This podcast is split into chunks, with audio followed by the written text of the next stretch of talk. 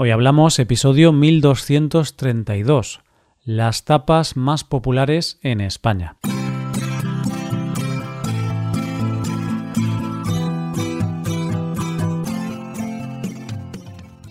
Bienvenido a Hoy Hablamos, el podcast para aprender español cada día. Si te gusta este contenido para aprender español, creo que puedes aprender todavía más si te haces suscriptor premium. ¿Por qué? Pues porque con la suscripción premium podrás ver la transcripción del audio, ejercicios y explicaciones de este episodio. Y también podrás escuchar los más de 100 episodios exclusivos. Creo que todo esto puede ayudarte a mejorar tu español y alcanzar el nivel que deseas. Puedes hacerte suscriptor premium en hoyhablamos.com. Hola oyente, ¿qué tal? ¿Cómo estás? Ha habido grandes inventos a lo largo de la historia de la humanidad inventos que han facilitado la vida de las personas y que han hecho de este mundo un mundo mejor.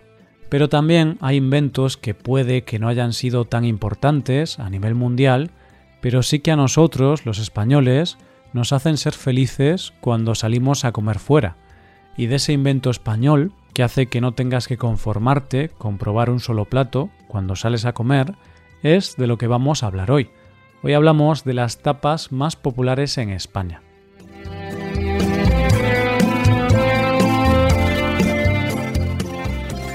Cuando alguien de fuera llega a nuestro país, una de las cosas que más le llama la atención es nuestra forma de comer fuera de casa.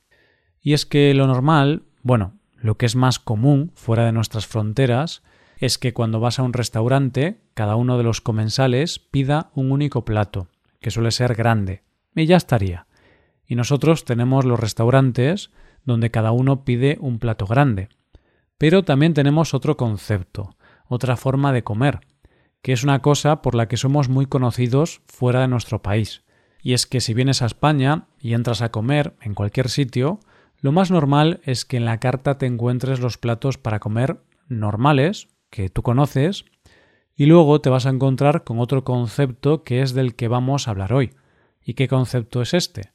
Pues es esa forma de comer que nosotros llamamos tapas. Tapas. ¿Qué son las tapas? Su definición es muy simple, porque en principio una tapa es una pequeña ración de comida que se suele comer acompañada de una cerveza o de un vino y que en principio se suele tomar como aperitivo. Te digo que en principio es un aperitivo porque es muy normal entre los españoles salir a comer o cenar de tapas, es decir, pedir muchas tapas para compartir entre los comensales. Pero claro, las tapas hoy en día las hay para todos los gustos y colores, y puedes ir desde las tapas más clásicas, las de toda la vida, hasta unas tapas tan sofisticadas que no sabes muy bien qué estás pidiendo. Pero nosotros hoy vamos a intentar ser un poco de ayuda para aquellas personas que llegan por primera vez a España y se enfrentan por primera vez a ese apasionante mundo de qué tapa tomar. Y así vamos a hacer un recorrido por las tapas más clásicas, esas que siempre funcionan y que nunca pasan de moda. Me vas a permitir, oyente, que antes de empezar a hablar de las diferentes tapas más comunes y populares de nuestro país, te hable de cómo nació el concepto de tapa. Y lo real y lo cierto es que no se sabe muy bien cómo surgió este concepto, pero lo que sí hay son varias teorías sobre su origen. Y fíjate que, curiosamente, en la mayoría de las versiones que se cuentan, ya te digo que no se sabe cuál es la real o si alguna lo es, pero en la mayoría de las versiones están implicados diferentes reyes y reinas. Las hay para todos los gustos, desde Alfonso X el Sabio, los reyes católicos, Alfonso XIII o Felipe II. Y en la mayoría de los casos hay dos versiones. Una que tiene que ver con que hay que comer algo con el alcohol para no emborracharse y la otra versión tiene más que ver con la opción de tapar el vaso. Así que te voy a contar la que más gracia me ha hecho, y es la de Alfonso XIII. Cuenta la leyenda que estaba el rey camino de Cádiz y paró en una venta, aún hoy muy famosa, llamada Ventorrillo el Chato, que está entre Cádiz y San Fernando. Estaba tomándose un vino de Jerez y se levantó mucho aire, cosa normal por esa zona. Y para evitar que le entrara en la copa la arena que traía el viento, el camarero le puso una loncha de jamón a modo de tapa, y de ahí la tapa. Pero vamos a lo que realmente te importa, oyente. ¿Cuáles son las tapas más famosas y populares de nuestra gastronomía? Y aquí tengo que hacer una aclaración. Y es que tapas hay muchas, y España es muy diversa. Así que hay muchas tapas que son muy famosas en mi comunidad autónoma, pero no en Madrid, por ejemplo. Y comidas que son muy conocidas en el sur o en Cataluña, y yo no las suelo comer. Así que lo que voy a hacer es hablar sobre todo de esas tapas que son comunes en todo el territorio español. Y voy a empezar por un clásico entre los clásicos, las croquetas. ¿Y qué son las croquetas? Primero tengo que decirte que las croquetas son esa comida que tienen todos los bares, pero que no es fácil hacerlas bien.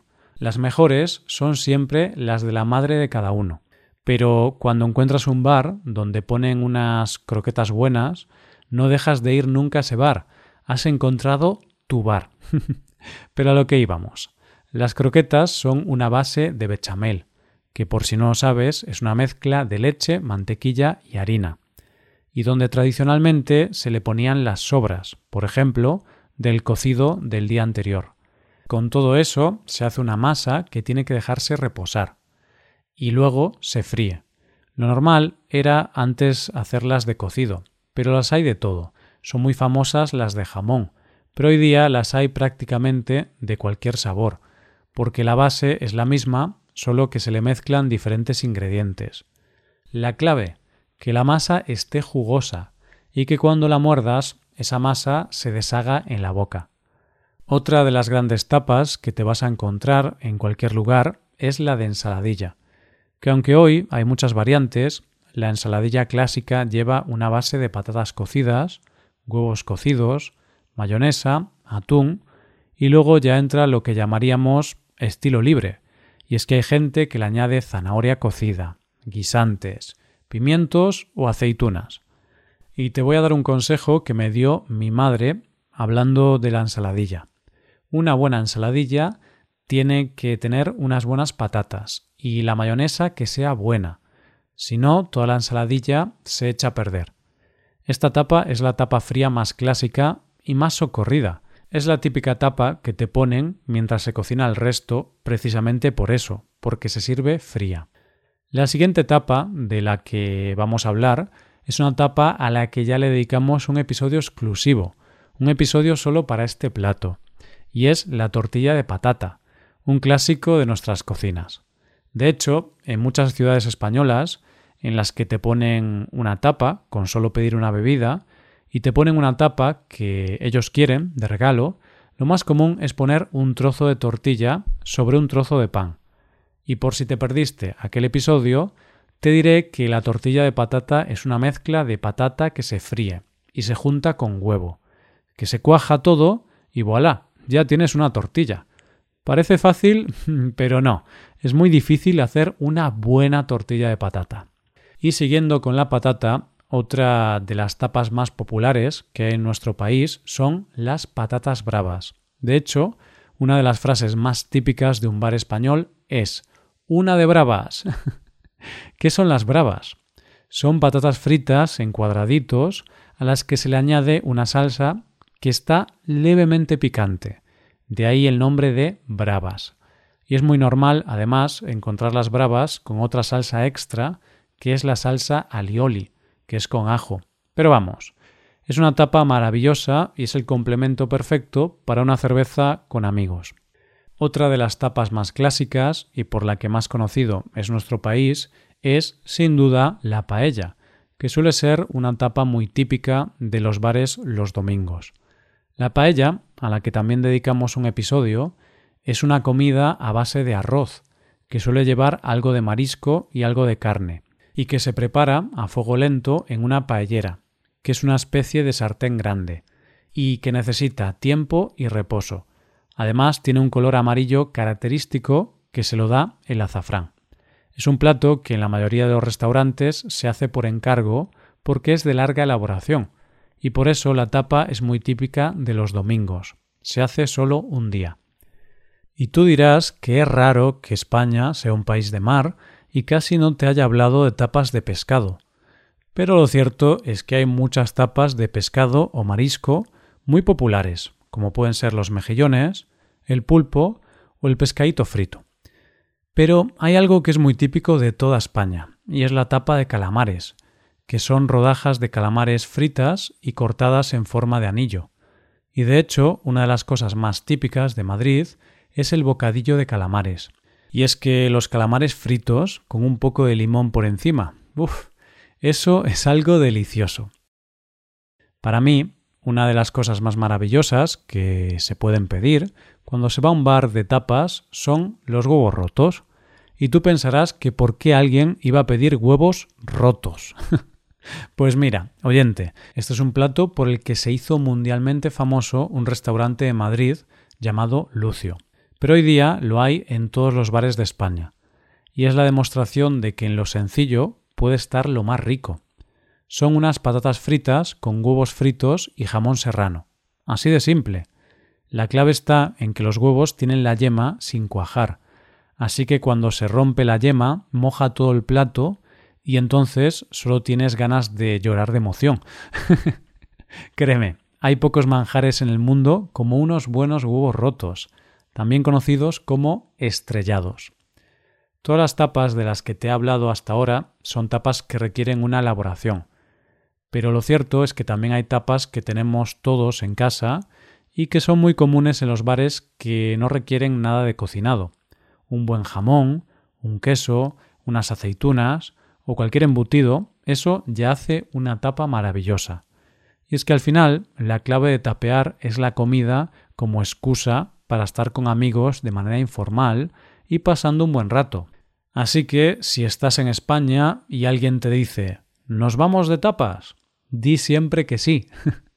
Hasta aquí el episodio de hoy y ya sabes, si te gusta este podcast y te gusta el trabajo diario que realizamos, nos ayudaría mucho tu colaboración. Para colaborar con este podcast puedes hacerte suscriptor premium. Los suscriptores premium pueden acceder a la transcripción y a ejercicios y explicaciones. Hazte suscriptor premium en hoyhablamos.com. Muchas gracias por escucharnos. Nos vemos en el episodio de mañana. Pasa un buen día. Hasta mañana.